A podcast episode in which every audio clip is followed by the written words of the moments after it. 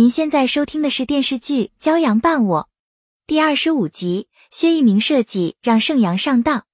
饭后，简冰把郝俊杰和方木送走，就回屋找简双算账。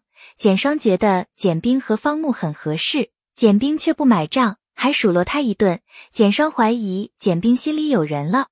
方木一出门就埋怨郝俊杰瞎捣乱，他想和简冰顺其自然，水到渠成。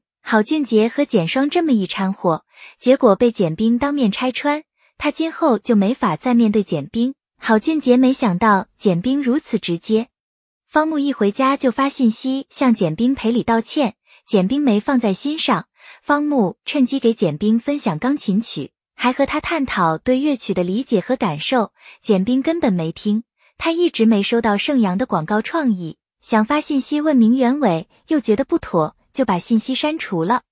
潘柔走投无路，只好和宋晨去市场摆摊。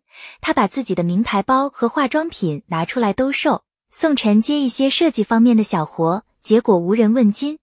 刘家乐从此路过，认出宋晨和潘柔。宋晨谎称他们在体验生活。刘家乐劝他们回七月广告公司，宋晨婉言谢绝。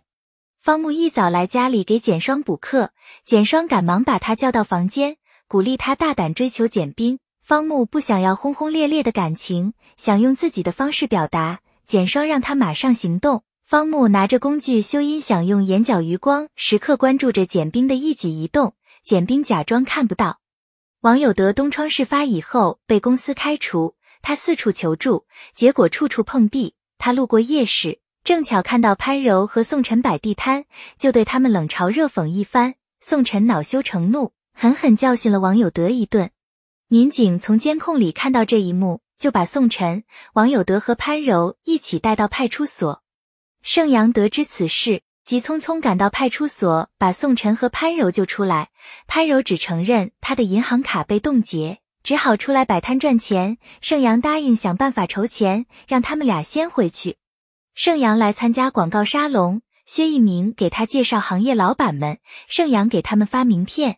简单介绍自己新开的工作室，薛一鸣出主意让他加老板们的微信，还带他上楼见女老板齐总，然后找借口躲出去。